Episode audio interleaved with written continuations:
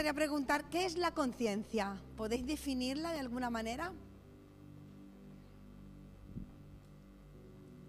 Con vuestras palabras.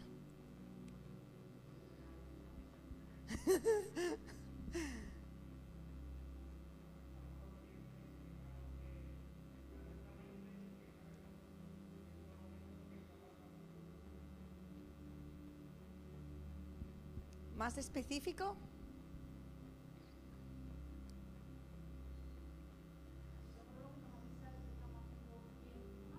Exactamente, te acercas, exactamente. La conciencia es el conocimiento interior del bien y del mal. ¿Vale? Eso es la definición de conciencia. El conocimiento interior del bien y del mal. La tradición teológica cristiana considera la conciencia como la voz de Dios en el alma del creyente, ¿no? La voz de Dios en el alma humana una convicción que eh, Dios ha implantado dentro de nosotros, una convicción interna divinamente implantada en el hombre que nos señala lo que es correcto y lo que es incorrecto, ¿vale? El ser humano fue creado, nos dice la palabra, a imagen de Dios, eh, con una dimensión espiritual que lo hace distinto a todo lo creado. De hecho, leemos en Génesis 2.7 entonces el Señor formó al hombre del polvo de la tierra y sopló en su nariz aliento de vida y fue el hombre un ser viviente, aliento de vida, que lo ha hecho diferente. ¿Y por qué digo diferente? Porque el hombre, el hombre tiene un instinto moral. El hombre se siente atraído por la belleza y por el bien los actos del hombre son actos voluntarios y son actos conscientes, ¿verdad? De todo lo que hacemos. Y eso nos distingue del animal, porque el animal sí se mueve por instinto, pero instintos animales, ¿verdad? Y muchas veces ni siquiera son conscientes ni hay una moral en ellos. El hombre es capaz de entender y de responder a los desafíos éticos que se encuentra en su vida. ¿Por qué? Por, por un simple motivo. Porque la ley de Dios está escrita en el corazón del hombre. Entonces el hombre percibe y responde a esa ética que encuentra en su exterior.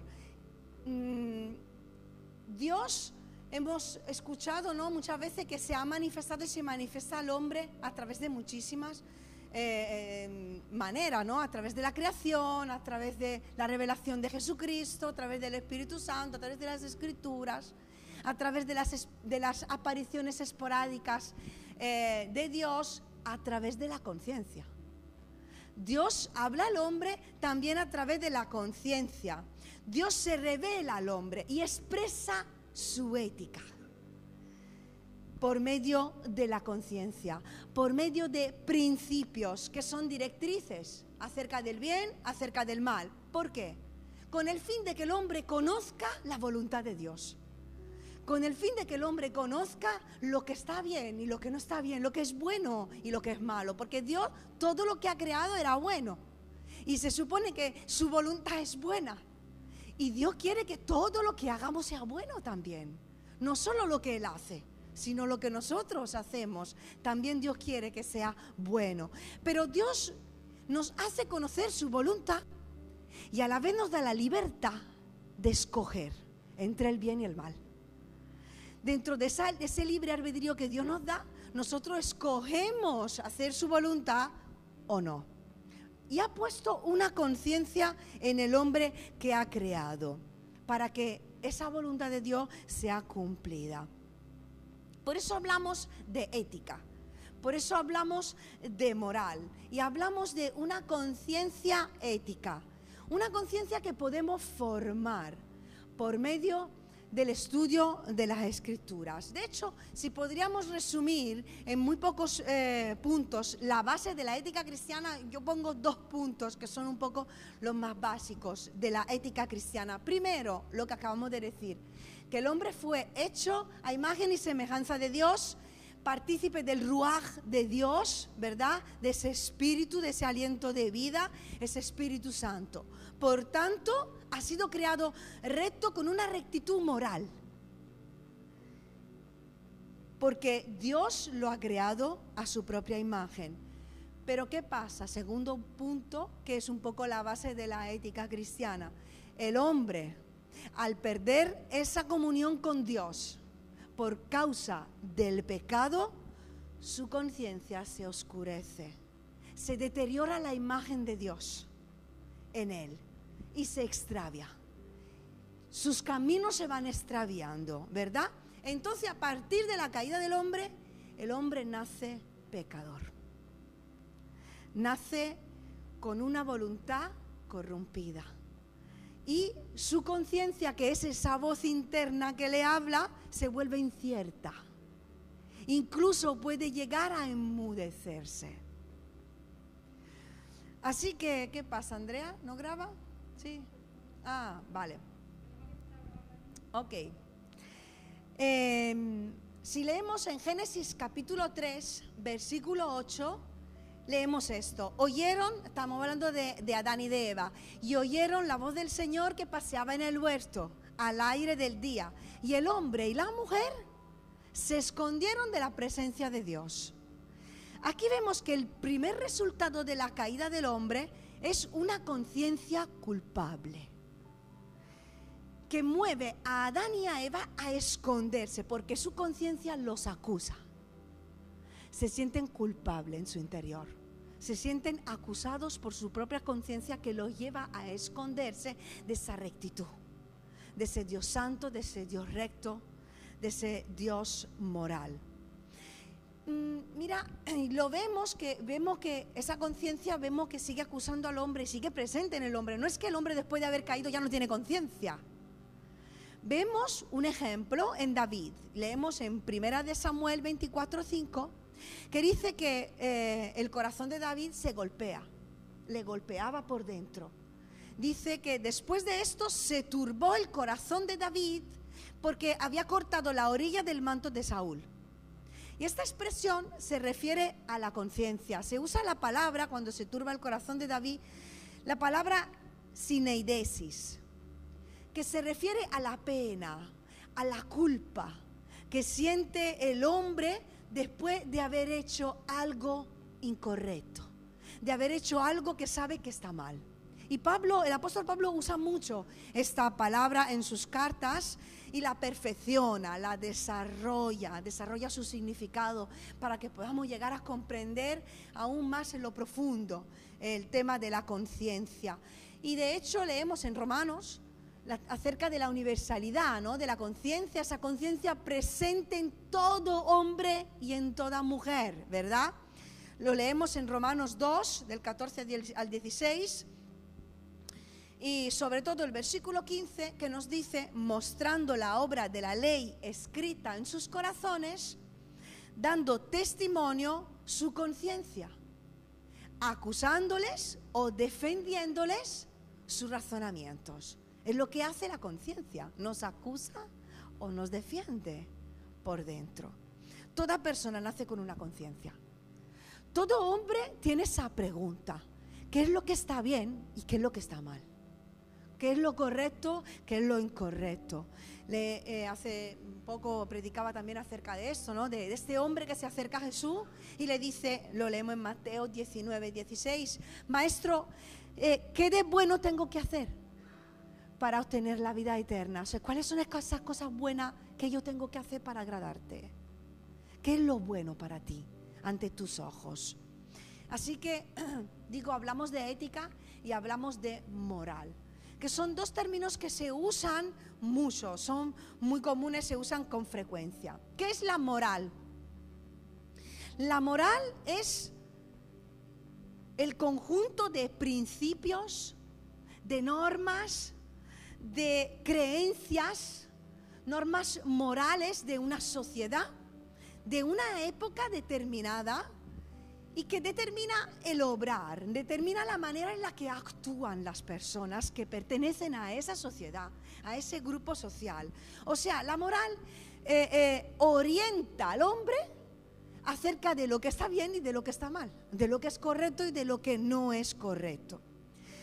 La moral es, es la aceptación del individuo de esos principios eh, eh, que entran dentro de su grupo social. La moral se basa sobre los valores que nos dicta la conciencia.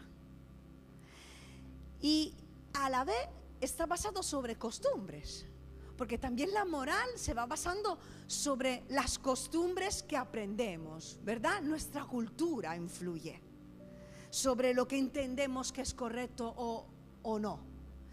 Mm, de hecho, se podría decir que la moral no es absoluta y no es universal, porque su vigencia depende de las costumbres también de una región.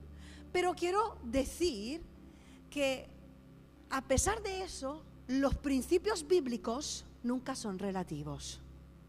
¿Qué quiero decir con eso? Que a veces quizá en un país hay algunas cosas que moralmente son afectados en la sociedad, incluso dentro de los creyentes. Yo qué sé, el trabajar sin estar asegurados, el no, el no declarar todo lo que tú ganas, o si te pasas de la copa comiendo no pasa nada. Ciertas cosas que moralmente a lo mejor dentro de esa sociedad están aceptados. Luego vas en otro país y te dicen, ¿cómo puedes hacer eso tú como creyente? Entonces, sí la cultura influye, pero los principios bíblicos de la palabra no son relativos. Cada creyente, al profundizar con el estudio de la palabra, llegará a comprender lo que está bien y lo que no está bien. Lo que es pecado, lo que no es agradable. Cuanto más nos santifiquemos y profundicemos, incluso nuestros amigos dentro de la iglesia pueden estar haciendo algo que su conciencia no les acusa hasta que no madure al punto de que la palabra le revela lo que está bien y lo que no está bien. Y dentro de la libertad que Dios nos da, adaptamos todo principio a cada circunstancia que vamos viviendo en la vida. Amén. Hasta aquí todo claro, ¿verdad? ¿Qué es la ética? La ética es la reflexión científica sobre el comportamiento moral humano, o sea, es el estudio del comportamiento moral es eh, casi una filosofía de vida, es la ciencia sobre la que consideramos lo que es válido, lo que no es válido. Y del mismo modo eh, que existen diversos, diversas maneras de concebir la vida, existen también diversos modelos de ética, diversos sistemas éticos. Pero ¿qué pasa con nosotros? Que estamos hablando de que somos cristianos, ¿verdad? Hijos de Dios, seguidores de Cristo, ciudadanos del reino de los cielos. Y como cristianos sí nos referimos a una moral, a una ética moral, que es la que nos propone Jesús. Son esos principios que Jesús nos deja. Son los principios que encontramos en las escrituras. Y estos son nuestra base de vida. Esos son los que nos dicen lo que está bien y lo que está mal. Eso es lo que dicta la moral. Eso es lo que produce el temor a Dios. Eso es lo que produce en nosotros el querer hacer o el no querer hacer. Fundan nuestra moralidad. La ley de Dios, los evangelios, el evangelio de Jesucristo, de la buena nueva, Jesús mismo, nos enseñó a vivir y a aplicar la ley divina dentro de cada situación en la que vivimos. La revelación de Dios siempre tiene algo que decir sobre nuestra vida cotidiana. Siempre tiene algo que decir. Ahora, donde realmente quiero llegar, y es un poco el título de esta predicación, es que la conciencia, hermanos, se educa. La conciencia se educa. Así que el desafío que el Señor nos lanza en este día es educa tu conciencia. La conciencia moral es educable, se construye con el tiempo, madura con los años, o se supone que debería de madurar, de crecer en nosotros. El creyente, ¿por qué madura la conciencia? Porque el creyente con el tiempo aprende a conocer a Cristo. ¿verdad? Aprende a amarle. aprende a identificarse con Jesús y a incorporar a Jesús esos principios en todas las áreas de su vida. Y entonces eso le hace madurar y hace crecer también su conciencia. Asume valores, principios y aprende a discernir entre el bien y el mal, el pecado y la acción de Dios. ¿Cuántas cosas recién convertidos no nos parecían malas, verdad? Y luego conforme vayamos creciendo, vamos discerniendo. Como oraba Lourdes, ayúdanos a discernir entre lo que tengo que hacer y lo que no tengo que hacer. Esa es la pregunta de cada creyente. Y a principio de año es una buena pregunta y es una buena meta. Ayúdame a crecer. Ayúdame, madura mi conciencia, Señor. Ayúdame a discernir cada día más entre lo bueno y lo malo. ¿Por qué es importante educar la conciencia? Porque la conciencia es la capacidad de la persona de mirarse a sí misma y de enjuiciarse. O sea, nosotros declaramos juicio sobre lo que hacemos, sobre lo que decimos, sobre lo que pensamos. Da testimonio a uno mismo y le juzga a uno mismo, ¿verdad? Y el apóstol Pablo expresa un poco la función de la conciencia en su vida con esa frase. Dice el funcionamiento de la conciencia. Dice en Romanos 9.1, mi conciencia da testimonio conmigo con el Espíritu Santo. Trabajando con el Espíritu Santo, la conciencia le da testimonio en su interior. Porque el Espíritu Santo la va madurando, la va educando, le enseña cómo aplicar, cómo interiorizar la ley de Dios que escrita en nuestro corazón se puede ir oscureciendo con el pecado, pero el Espíritu Santo restaura nuestra conciencia y nos acerca a ese nuevo hombre, ¿verdad? La conciencia es un sentido interno de lo correcto y de lo incorrecto, un sentido que nos, excusa y nos acusa. Pero la conciencia, que tanto nos juzga a veces, quiero decir que también puede convertirse en una guía insegura. Puede engañarnos en ocasiones. A menos que la eduquemos según normas justas que van de acuerdo a la verdad. Porque el ambiente, la cultura, las costumbres, la familia, los hábitos, pueden educar erróneamente, nuestra conciencia. Y podría equivocar el juzgar lo correcto y lo incorrecto. Un ejemplo, hacemos determinadas cosas, incluso siendo creyentes, y decimos, tengo paz. Mi conciencia no me acusa. Sin embargo, si yo voy a mirar en las escrituras lo que estoy haciendo, resulta que no está bien. Entonces, mi conciencia tiene que ser educada porque puede juzgar incorrectamente si no se refleja continuamente y no es renovada continuamente. Necesita ser educada por medio de la renovación del Espíritu Santo, por medio del estudio de la palabra de Dios. Por eso el apóstol Pablo afirma esto. mirad qué frase interesante. Dice el apóstol Pablo en 1 de Corintios 4, versículos 3 y 4. Yo en muy poco tengo el ser juzgado por vosotros. O sea, muy poco me juzga el hombre, ni me siento juzgado por el pensamiento de otros. O por tribunal humano, o sea, ni por la ley humana. Y ni aún yo me juzgo a mí mismo.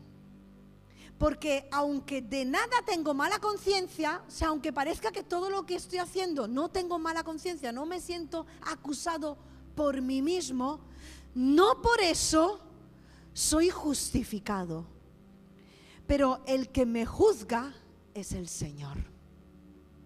El apóstol Pablo eh, eh, eh, nos, hace ver lo, que, lo que nos pasa el día de hoy. Muchas veces la ética cristiana ni siquiera se puede basar sobre lo que otro opina o cree que es correcto.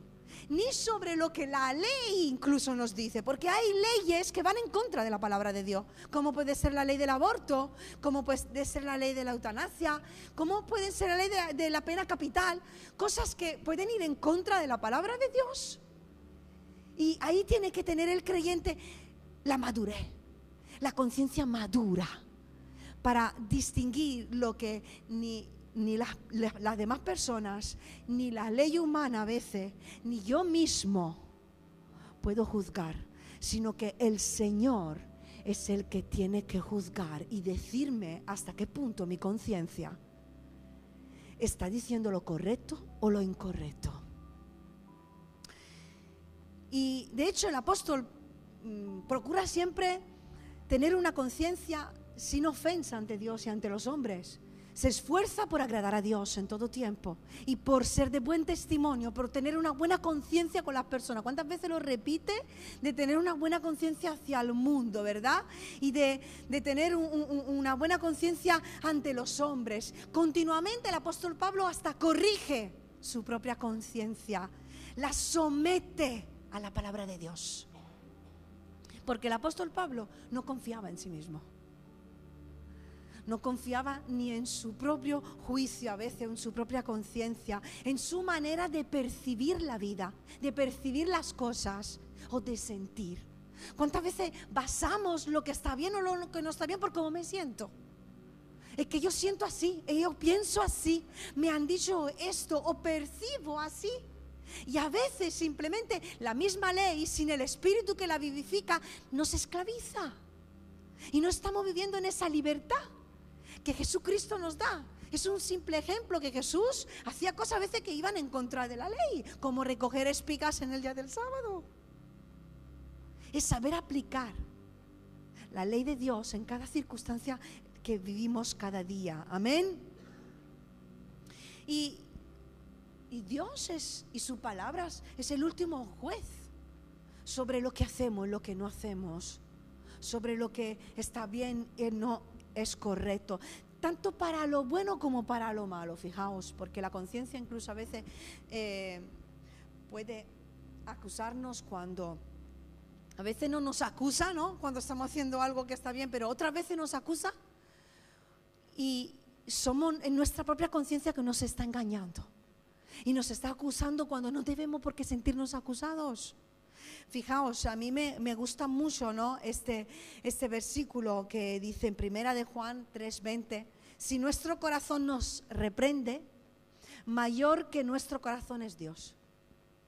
Y Él sabe todas las cosas. Porque eh, a veces nuestro propio corazón nos sigue acusando por algo que hemos hecho mal quizás por nuestra vieja vida, algún pecado pasado. Y la conciencia tiene que ser educada al perdón. Amén. La conciencia tiene que madurar el concepto de perdón. De la misma manera en la, que ha asimilado el concepto de pecado, que es importantísimo para entender nuestro ser y nuestro estado. Y, porque sin, sin la conciencia de pecado tampoco vamos a madurar una conciencia, una moral. Pero de la misma manera en la que hemos asimilado el concepto pecado en, nuestra vida, la conciencia tiene que madurar también, ser educada hacia el perdón, el perdón de Dios. Porque Cristo es ese sustituto. Cristo sí ha quitado nuestro pecado y cuando Él nos perdona, ¿quién nos, quién nos acusará? ¿Quién acusará a los elegidos de Dios? ¿Nuestro propio yo? Nuestra propia conciencia que, eh, no ha sido madurada y no ha sido educada al perdón, no ha sido madurada a la nueva vida, no ha asimilado el perdón de Cristo y nos sigue acusando.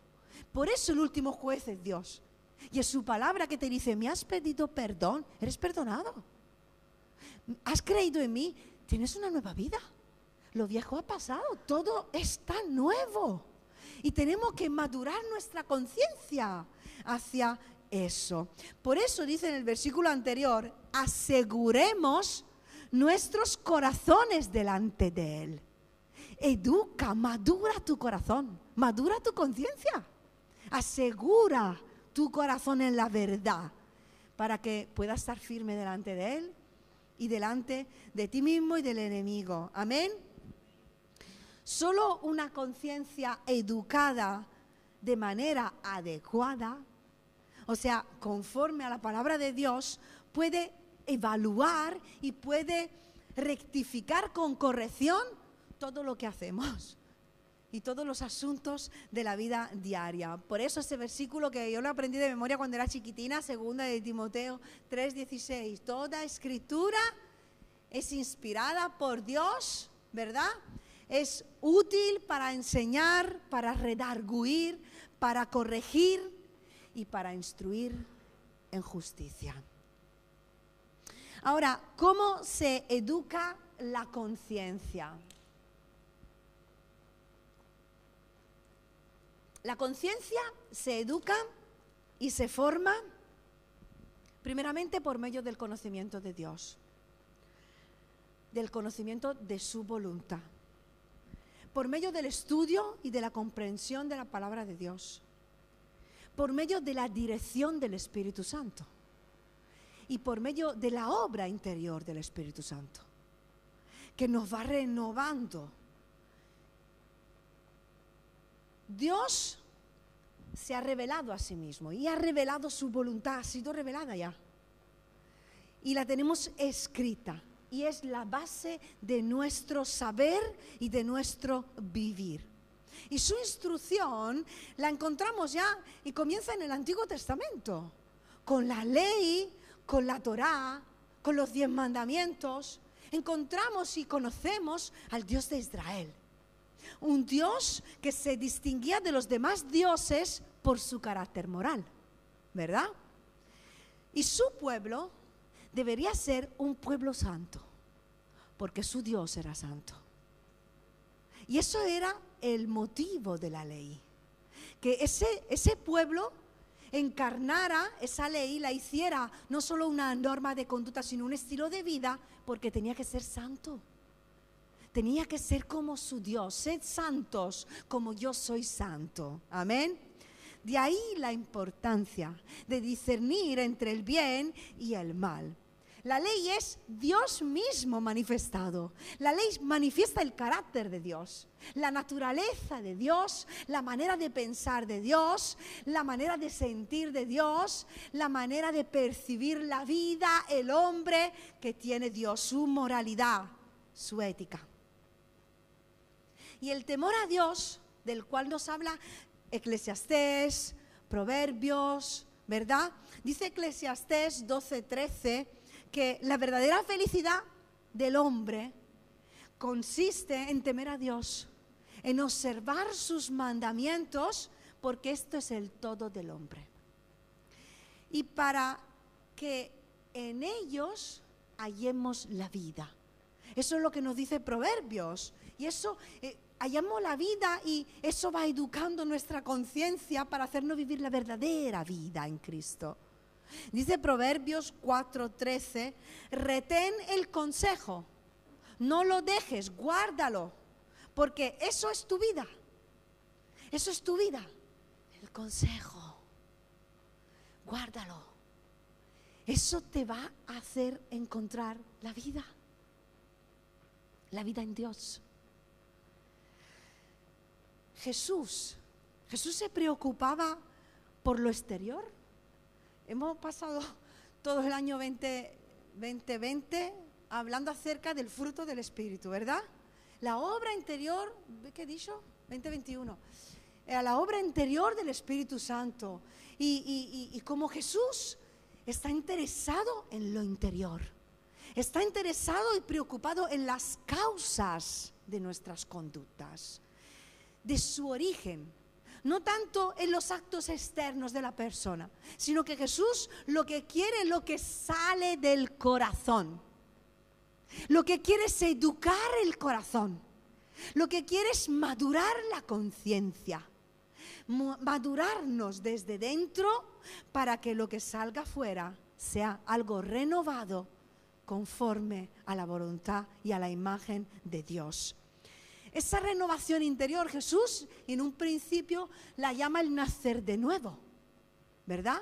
Pero también hablamos de una renovación, de un fruto del Espíritu, de una transformación constante, diaria, del Espíritu Santo en nosotros que produce madurez y desarrolla una conciencia cristiana, una conciencia ética. Nos hace conocer la ética del reino de los cielos, porque el reino de los cielos tiene una ética. El reino de los cielos, ¿qué es? Es una sociedad. Es la sociedad de Dios, ¿verdad? Y ahí su voluntad es la que reina. Y su voluntad es la que viene respetada. Su voluntad es la que tiene que, tiene que ser hecha. Y todas las normas que dirigen y gobiernan el reino de los cielos se aplican a los súbditos de ese reino. ¿Y quiénes son los súbditos del reino de los cielos? Los ciudadanos del reino de los cielos. Cada creyente, cada hombre y cada mujer que ha creído en Jesús y ha sido adoptado en esa familia, ha entrado en ese reino y viene educado por su rey a vivir conforme a su voluntad, sus normas, sus leyes, sus principios. Y como resultado, al aceptar el Evangelio de Jesús y a entrar a ser parte de ese reino, las personas reciben una conciencia purificada, una conciencia perfeccionada a través del perdón de Jesucristo y la obra interior del Espíritu Santo. Es lo que leemos en Hebreos 9:14. Cuanto más la sangre de Cristo, el cual mediante el Espíritu Eterno se ofreció a sí mismo sin mancha a Dios, la sangre de Cristo limpiará vuestras conciencias de obras muertas para que sirváis al Dios vivo. Dice también Hebreos 10:22, acerquémonos con corazón sincero, en plena certidumbre de fe, dice, purificando los corazones de mala conciencia y lavados los cuerpos con agua pura. Cuando recibimos a Cristo, su perdón, Jesucristo, su sacrificio, purifica nuestra conciencia y nos regala una conciencia purificada que cada día viene desarrollada y madurada. Amén. Si vemos Pablo y la ética paulina, vemos que las normas éticas y lo vemos reflejado en las diferentes cartas del apóstol Pablo, lo vemos en Romanos, en Gálatas, en Efesios, en Corintios, vemos que las normas éticas siempre preceden contenidos doctrinales, porque no se pueden separar de la teología.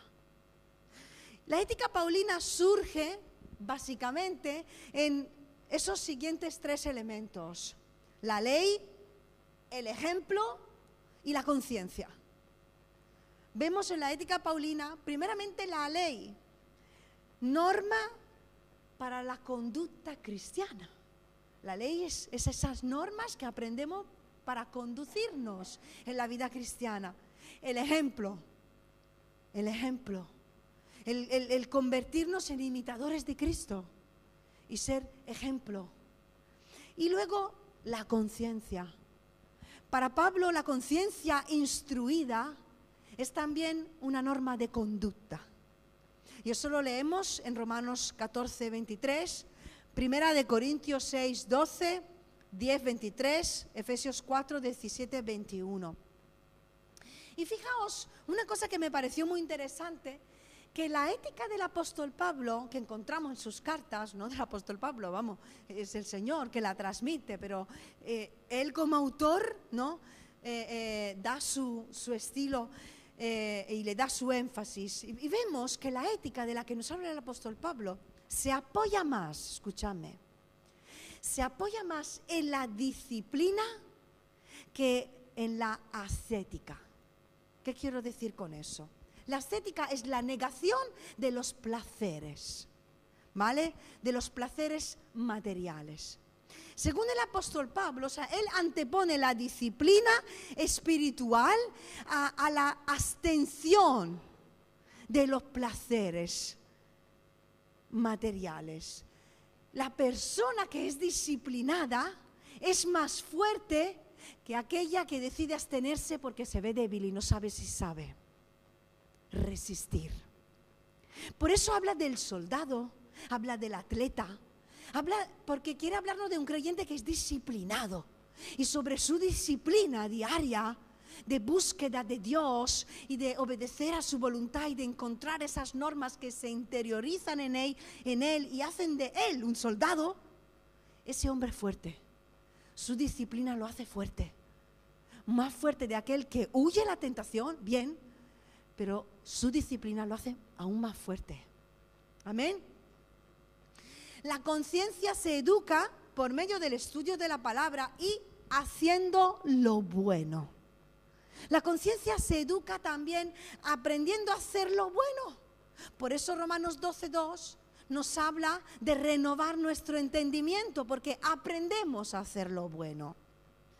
Y la Biblia nos habla y nos exhorta a tener una conciencia limpia y buena. Y hay varios versículos que nos hablan de eso. Una conciencia limpia y buena. La palabra eh, eh, nos dice, por ejemplo, 1 Timoteo 3:9, que guarden el misterio de la fe con una limpia conciencia, manteniendo la fe y buena conciencia, desechando la cual naufragaron en cuanto a la fe algunos. Hebreos 13, 18. Orad por nosotros, pues confiamos en que tenemos buena conciencia, deseando conducirnos bien en todo. La palabra impulsa a tener una buena conciencia, una conciencia libre, libre, limpia, porque desea conducirse bien en todo. ¿Por qué? Porque la conciencia puede no ser limpia. Porque la conciencia se contamina. Por eso la palabra nos habla también de mala conciencia.